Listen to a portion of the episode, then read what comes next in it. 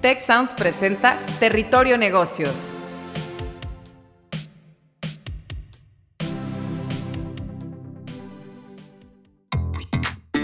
Hola a todos, bienvenidos a un episodio más de Territorio Negocios. Hoy vamos a platicar sobre cómo construir una marca más allá de los clics y para esto pues tengo a dos grandes expertos tanto en la práctica como en la academia y también en la investigación.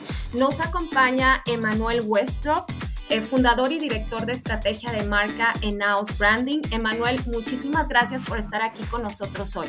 Muchísimas gracias Alicia, encantado de acompañarlos y bueno, con muchas ganas de conversar con ustedes. Muchas gracias. Y también nos acompaña Juan Carlos Bustamante, director de la Maestría de Mercadotecnia Estratégica de GADE Business School. Muchas gracias, Juan Carlos. Nada, gracias a ti, Alicia, por la invitación para pues, hablar sobre estos temas tan relevantes y que ojalá tengan un impacto en la audiencia. Al contrario, gracias a ustedes. Y, comenzando con este comentario que acabas de decir, Juan Carlos, sobre un tema tan relevante, fíjense que, eh, pues bueno, sabemos que la construcción de marca es una apuesta de largo plazo comparado con otras actividades de marketing como campañas, generación de leads o clics entre otras cosas, y que estas pues también buscan un resultado en el corto plazo y a menudo se llevan la mayoría del presupuesto del área. Yo, eh, la verdad es que estoy en la parte de conte, finanzas, de mercadotecnia, pues eh, básicamente lo que vemos es vender, vender, vender. Entonces, me gustaría que, eh, pues bueno, empezáramos a por qué es tan importante hoy en día contar con una estrategia definida de marca ¿Y qué es la estrategia, primero que nada, de marca? ¿Para qué me sirve? Me gustaría primero empezar contigo. Emanuel, ¿tú qué opinas de esto? ¿Cuál es tu punto de vista en la práctica de qué es una estrategia de marca? ¿Para qué sirve? ¿Y por qué la relevancia de tenerla? Muy bien, vale, muchísimas gracias. Eh, sí, fundamental punto de hablar de que podamos conversar esto de la estrategia de la marca. Eh, la manera que la tengo de ver la, la estrategia es la veo como que es la base de todo lo que queremos proyectar, como marca y como negocio, y es lo que nos va a permitir guiar en todo lo que vamos a hacer desde el negocio, ¿no? Em, siempre me gusta como imaginarlo como esta parte del viaje. Eh, si tenemos que emprender un viaje, esta estrategia va a ser como la herramienta tal vez más importante que vamos a tener para llegar a ese destino de la manera que queremos llegar, ¿sí? Em, y cabe, y rescato como tres puntos esenciales o tres eh, cosas esenciales que debemos tener aquí. Por un lado, eh, lo que sería el poder contar cuál es nuestro ADN desde la estrategia, ¿no? Eh, quiénes somos, y ahí hablamos más bien de personalidad, de valores. Otro, que es qué es aquello que nos puede hacer únicos y diferentes, y ahí interviene más bien lo que es el posicionamiento como, como tal. Y también el para qué o por qué hacemos lo que estamos haciendo, y ahí es directamente y el tan ya conocido como el propósito, la visión, la misión, ¿no? Sí. Yo creo que eso es fundamental. Sí, definitivo. Y fíjate que ahorita dijiste algo que, me hace muchísimo sentido, eh, esa parte de valores de misión, o sea, el ADN de la empresa lo, lo publicas en, la marca y eso hace ese engagement o ese enganche, esa conexión eh, con, el público, con los consumidores. ¿Tú qué opinas, eh, Juan Carlos, en, en tu experiencia? Em, ¿Por qué ayuda y por qué es muy relevante tener bien definida esa estrategia de marca? Sí, Mira, yo creo que antes de, definir una estrategia de marca, eh, quizás, quizás me voy a poner un poco filosófico al respecto, pero hay que, hay que un poco entender qué es realmente la marca y cómo la marca puede jugar un rol estratégico dentro de la empresa, ¿no? Porque en muchas organizaciones observamos que la marca es básicamente un juego donde yo le coloco un nombre y hago pues un, logo bonito con ciertos colores y lo doto de, de, cierta identidad, aunque no lo tenga claro, y luego utilice un eslogan que sea vendible, ¿no? que sea enganchable a, ciertos públicos. Y esto, aunque, aunque no está mal, eh, no es una visión correcta de lo que debe ser la estrategia de una marca. ¿no?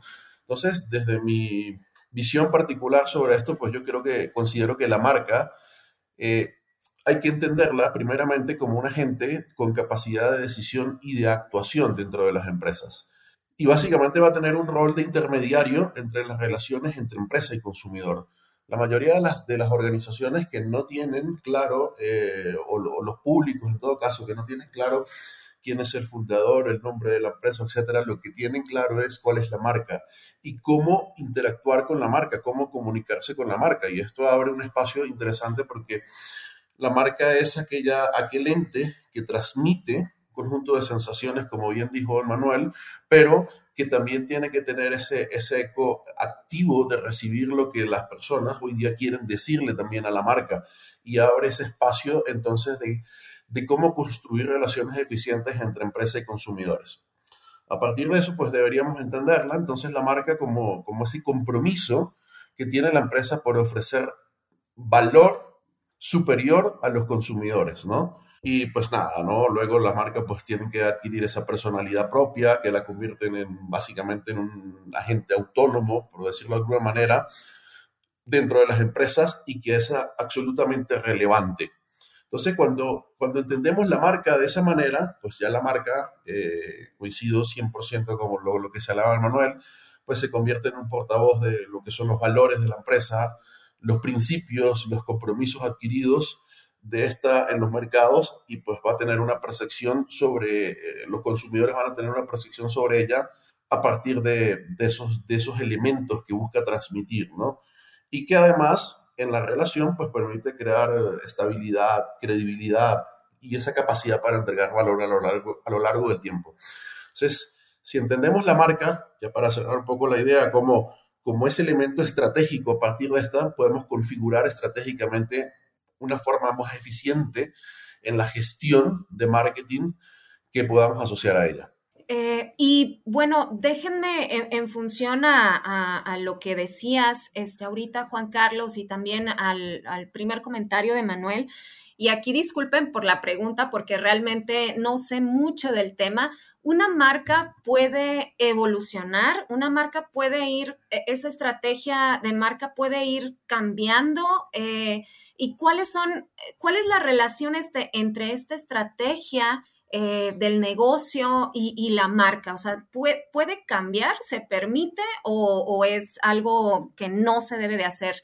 No, no sé tú qué opinas, Emanuel, de esto. Bien. Em, sí, o sea, la respuesta en corto es necesita y va a pedir el contexto que vaya cambiando y vaya mutando y que se involucre en esa evolución. ¿sí? Algo importante que me parece, y, complementando también con la, con la pregunta anterior, es al final todos los negocios tienen una marca, bien o mal gestionada, pero la tienen. El punto está si, si estamos haciendo algo para, em, para invertir, para crear los significados que estamos eh, buscando, buscando hacer. Entonces, eh, volviendo un poco a, lo que preguntabas ahora, eh, sí, lo importante, y eso tiene que ver mucho también con de qué manera vamos a, entender lo que, lo, que está sucediendo, qué marca tenemos, qué es lo que tenemos para cubrir esa marca o esos objetivos de negocio. Eh, o sea, entenderlo, entenderlo, muy bien desde un diagnóstico que nos permita em, tener una claridad de ese contexto y qué, recursos contamos. A partir de ahí vamos a empezar a definir que desde dónde vamos a, competir, ¿no? Desde qué tipo de posicionamiento. Y de ahí va a haber un proceso también de evolución, una evolución en la que crear eh, ese primer impacto, en la que crear interacción, en el que crear una, conexión y que finalmente se convierta en, un, eh, en ese engagement que muchos de los negocios se preocupan, ¿no? Como quiero tener una mejor percepción, quiero que me llamen o que eh, quiero tener un mejor engagement con, mi cultura, incluso dentro de, con mis empleados o colaboradores, pero em, es necesario atravesar todo un proceso, no es que vamos a lo táctico y una, un posicionamiento se construye de un día para el otro. O sea, hay que, la consecuencia, y bien lo decía Juan Carlos recién, la consecuencia de las acciones en el tiempo y que lo hagamos de una manera coherente a lo que queremos significar, es lo que nos va a permitir eh, como construir esos significados y al mismo tiempo ir evolucionando junto con el contexto. Y principalmente como contexto diría no solamente mercado, sino y principalmente las audiencias, o sea, qué es lo que ellos estamos necesitando, están necesitando, cuál es, eh, qué es lo que les motiva y si nosotros podemos acompañarlos en ese, en ese, en ese objetivo que cada, que cada una de las audiencias nuestras pueda tener. Pueda tener y, cómo va evolucionando. Y fíjate, esa palabra clave, audiencia, Emanuel, em, no sé, me gustaría preguntarte, eh, Juan Carlos, Sabemos que, y todos los tres que estamos aquí, que un negocio, eh, para que se llame negocio, eh, debe de, crear valor, debe de crear ese valor, ese crecimiento sostenible, eh, debe de tener esa estrategia de un rendimiento financiero y, la marca, ese posicionamiento en esas audiencias, pues es, es, un, sí, es, es un sí o sí. Entonces, eh, hablando de este tipo, ah, eh, y estamos, y ustedes que son los expertos este, en, la práctica, pues también estamos viendo una evolución en, en, todos los datos que estamos implementando, que estamos usando, y el uso también de sistemas, o mejor dicho, de la famosa inteligencia artificial para analizar esas tendencias, para analizar esos datos y poder perfilar pues esas estrategias que al final generen valor. E, en, este caso, eh, Juan Carlos, ¿tú, ¿tú, qué opinas? E, en ese tema de, ¿será una buena estrategia? Obviamente los datos te dicen mucho.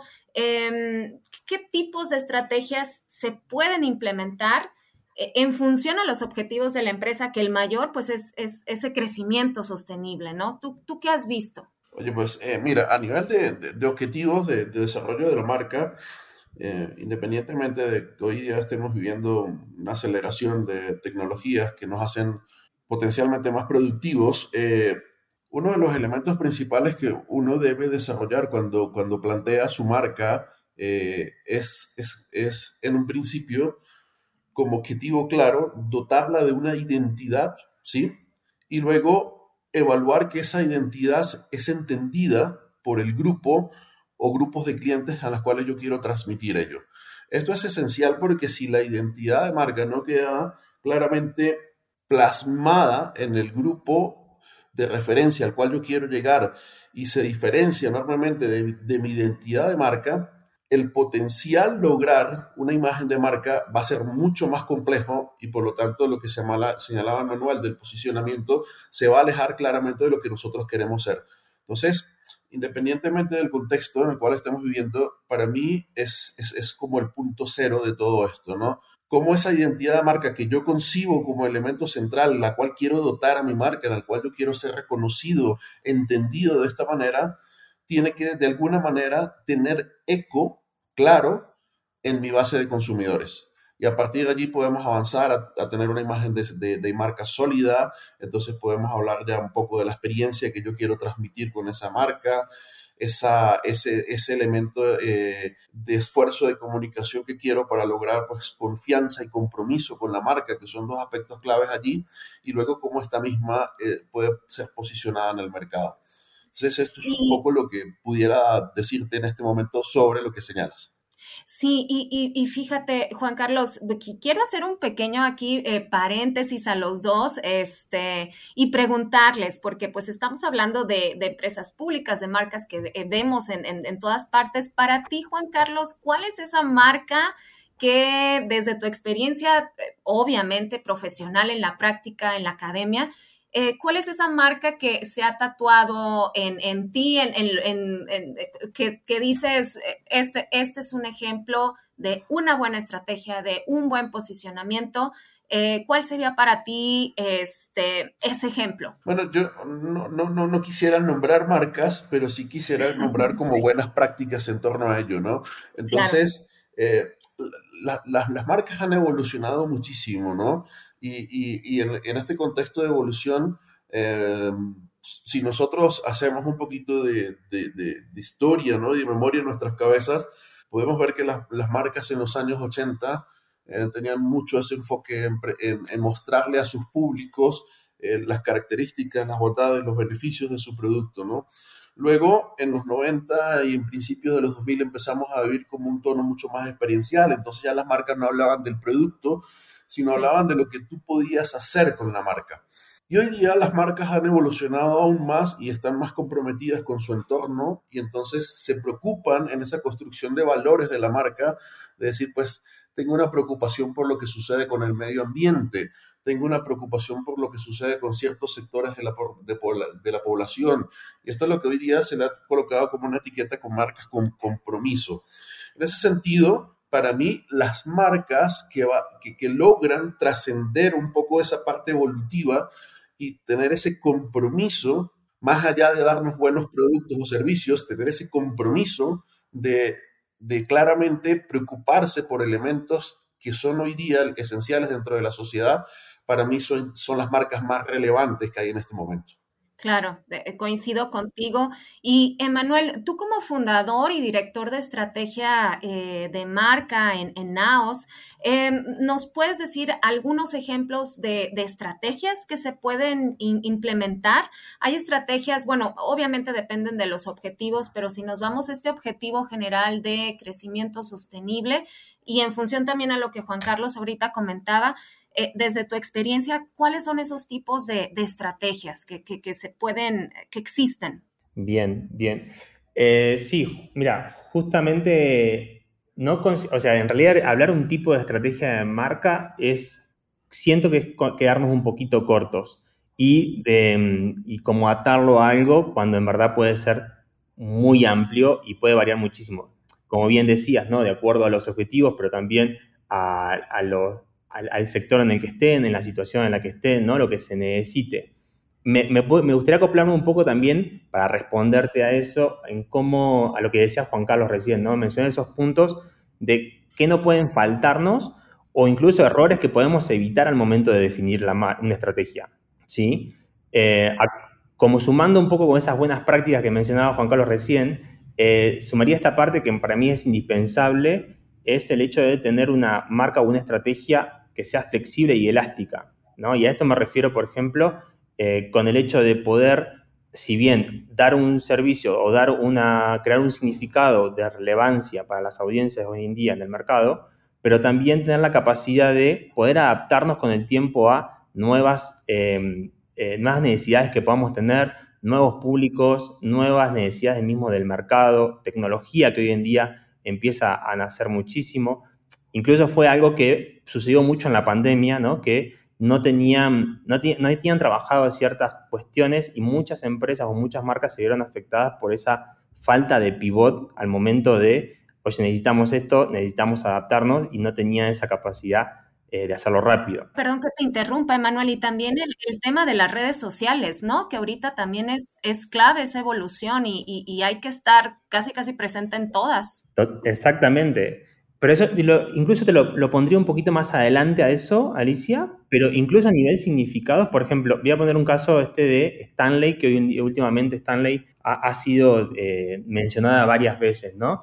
Que venían con un posicionamiento que tenía un público tal vez más masculino, ¿no? Acompañando esos momentos de vida exterior, pero ¿qué pasó? Identificó una oportunidad ahí en cuanto a un nuevo público y empezaron a ajustar sus productos para ello, ¿no? Ampliaron el uso de los productos que tenían, empezaron a usar otro tipo de colores más pasteles dentro de sus productos. Eso por ahí lo tomo como ejemplo, como esta parte de no dejo de hacer, de, imprimir la calidad, eh, la manera en que tengo que hacer las cosas sobre el producto que trabajo, sino que empiezo a amplificar un poquito y puedo eh, ser un poco más elástico sin quedarme sesgado o acotado a algo en particular. ¿sí? Em, por otro lado, también como buena práctica me parece el, el tema de mantener esos equilibrios racionales y emocionales que ofrecemos como marca. Y a esto me refiero, tiene que, ver también con esto que mencionaba Carlos, Juan Carlos, ¿no? De eh, poder, si hablamos de un producto, si hablamos de un servicio, vamos por lo racional y siempre se habla de calidad, de innovación y tal, pero no olvidarnos de que eh, hablamos y conectamos con personas, ¿sí? Incluso en el mundo B2B, ¿no? Ya no se habla tanto de esos conceptos tan duros, tan racionales, sino empezamos a saber que estamos conectando con personas que trabajan en ese mundo, ¿no? Entonces, la parte emocional, qué les motiva, qué les despierta, eh, qué es lo que necesitan, eh, es, es fundamental y mantener ese equilibrio. Y un tercer punto que sumaría, como parece muy bueno, que es el hecho de significar como marca algo para alguien y no querer ser todo para todos. Con esto me refiero a, muchas veces nos encontramos con marcas de, no, es que hago esto, esto, esto, y es una lista de 10 cosas que al final, más que aclarar qué es lo, eh, qué es lo que haces o para qué estás en el mercado o cuál es tu propuesta concreta de valor, eh, es un desglose de ítems de, servicios, ¿no? Entonces eso a veces es mejor empezar o, a crear un significado dentro de eso o ver si es necesario moverse de categoría, eh, pero bueno, el punto es no ser esa lista de cosas que, parece un catálogo de servicios al final de todo. Sí, identificar muy bien a, muy bien a, tu nicho y, con esto me voy a la siguiente pregunta contigo, Juan Carlos. Eh, ¿cómo, ¿Cómo puedo medir el desempeño del posicionamiento de marca? ¿Cómo me aseguro que, bueno, está relacionado con crecimiento de ventas y otros indicadores, e, etcétera? Pero ¿cómo, cómo puedo saber que esa estrategia de posicionamiento de marca fue lo que me, trajo, me incrementó más el, valor, en, resumen, en la empresa? ¿Cómo, ¿Cómo se mide ese desempeño? Sí, es muy, buena pregunta porque al final eh, los, los, indicadores, sobre todo desde el lado de marketing, no, necesariamente tienen una vinculación tan, tan dada al, al valor monetario, aunque existen modelos desde el punto de vista financiero para ello, sino que es, es un poco medir al final toda esta idea que, que, que tenía en un principio, donde yo transmito una identidad de marca, con la concibo luego para que la imagen de marca refleje lo que yo quiero transmitir como marca y al final se posicione, pues luego la vinculamos en, en, en un modelo particular donde yo quiero determinar qué tanta base de notoriedad tiene mi marca qué tan profunda y amplia es esa notoriedad de marca. Esto es el, como el elemento base porque al final tienes que medir si realmente eh, lo que perciben las personas, los públicos a los cuales tú te diriges, realmente entienden esa promesa de valor que tú hiciste, ¿no? La comprenden claramente y entonces empiezan a identificar algunos elementos asociados con la marca, ¿no? Entonces digo, oye, aquella marca básicamente hace A o B cosas.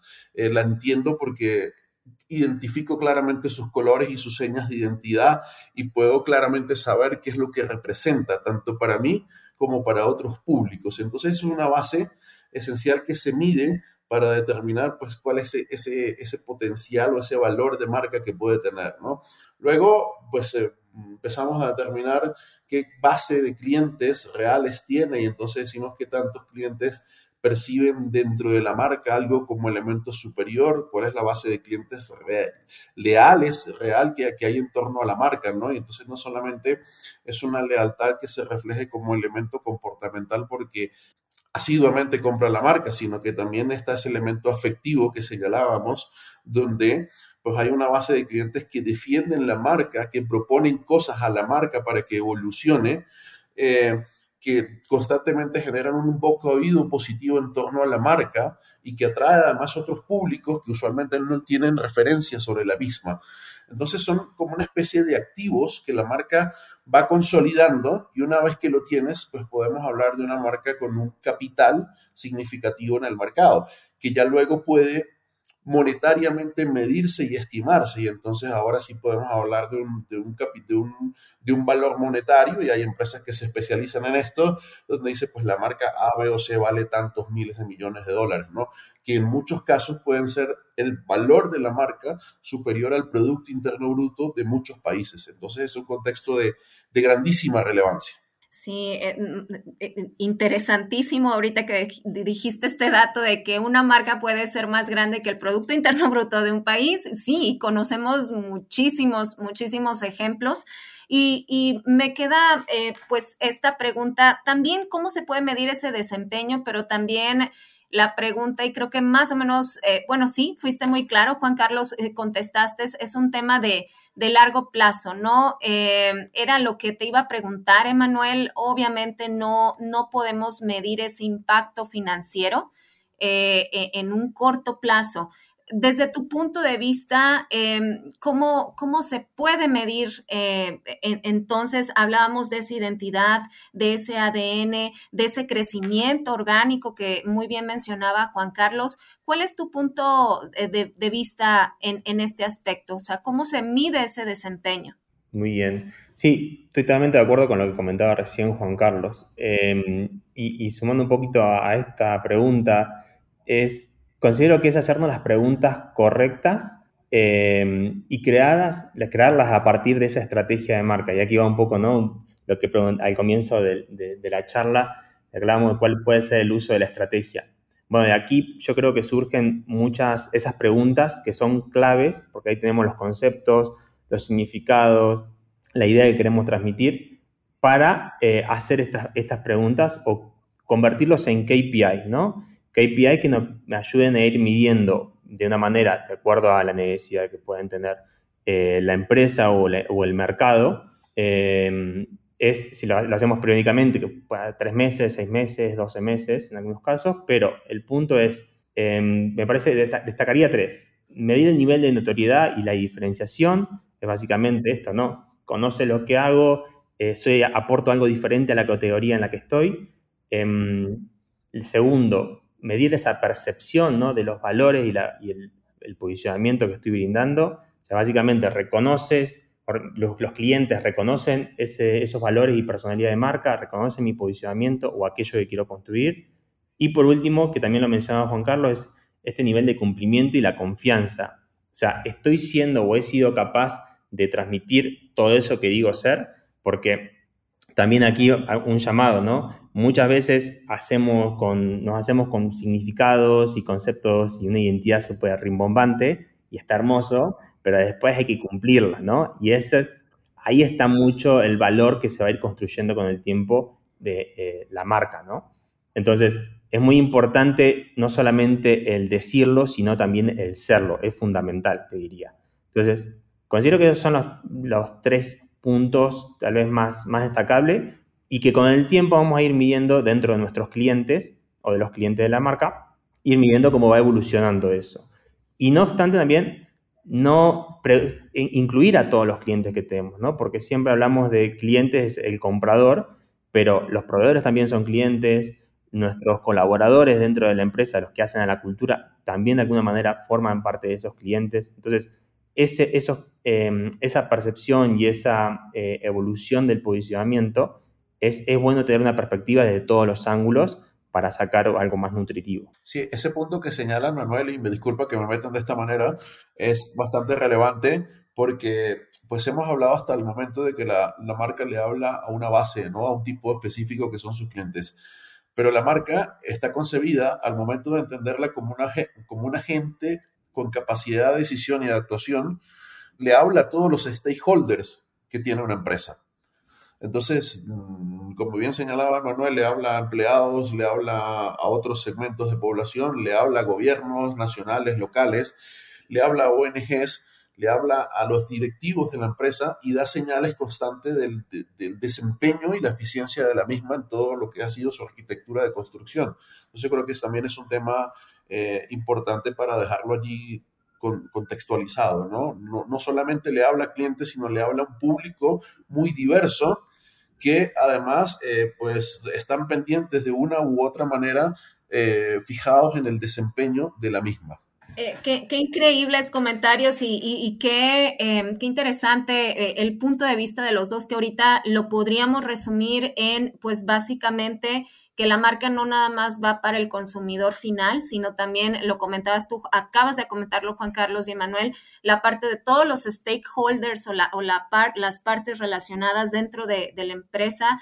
Eh, hablaban también de la notoriedad, eh, los valores eh, personales, el ADN que, que, y el posicionamiento, cómo te identifican hacia afuera y la parte del cumplimiento, ¿no? O sea, lo que realmente tu propuesta de valor si excede, si cumple o no está cumpliendo ahorita las expectativas de tu cliente. Son como que las tres, cuatro eh, preguntas que acabo de, y, créanme que estoy aprendiendo muchísimo de ustedes, acabo de anotar eh, todos estos elementos, porque también nos sirve a los que estamos en este ecosistema de emprendimiento antes de agarrarnos y vender y, estar creciendo, pues no dejar de lado eh, la marca. La verdad es que les, les agradezco a, los dos. Emanuel Westrop, eh, fundador y director de estrategia de marca en Naos Branding, muchísimas gracias por estar con nosotros. Y Juan Carlos Bustamante, director de la maestría de Mercadotecnia Estratégica de GADE Business School. Muchísimas gracias, colegas, por estar hoy aquí conmigo.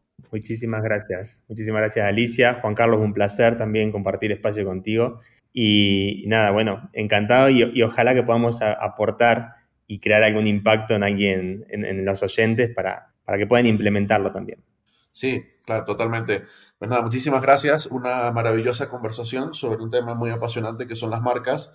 Y bueno, ojalá nos podamos encontrar luego en otros espacios para seguir conversando sobre, sobre este tema tan relevante. Definitivamente que sí, muchísimas gracias de nuevo, Manuel. Juan Carlos, también muchísimas gracias. Y a todos y todas, muchísimas gracias por escucharnos y los invitamos también a que se sumen a la conversación con el hashtag Territorio Negocios. Y pues bueno, nos vemos en un próximo episodio y pues síganos sintonizando. Muchas gracias a todos. Si quieres conocer más sobre los sucesos de la actualidad política, te invitamos a escuchar Con su permiso. Estamos ante la batalla de política económica más importante de este sexenio. El podcast en el que nuestros expertos hablan sobre los temas más actuales de la agenda pública en México y en el mundo. Escúchalo en Spotify, Apple Podcast y Google Podcasts.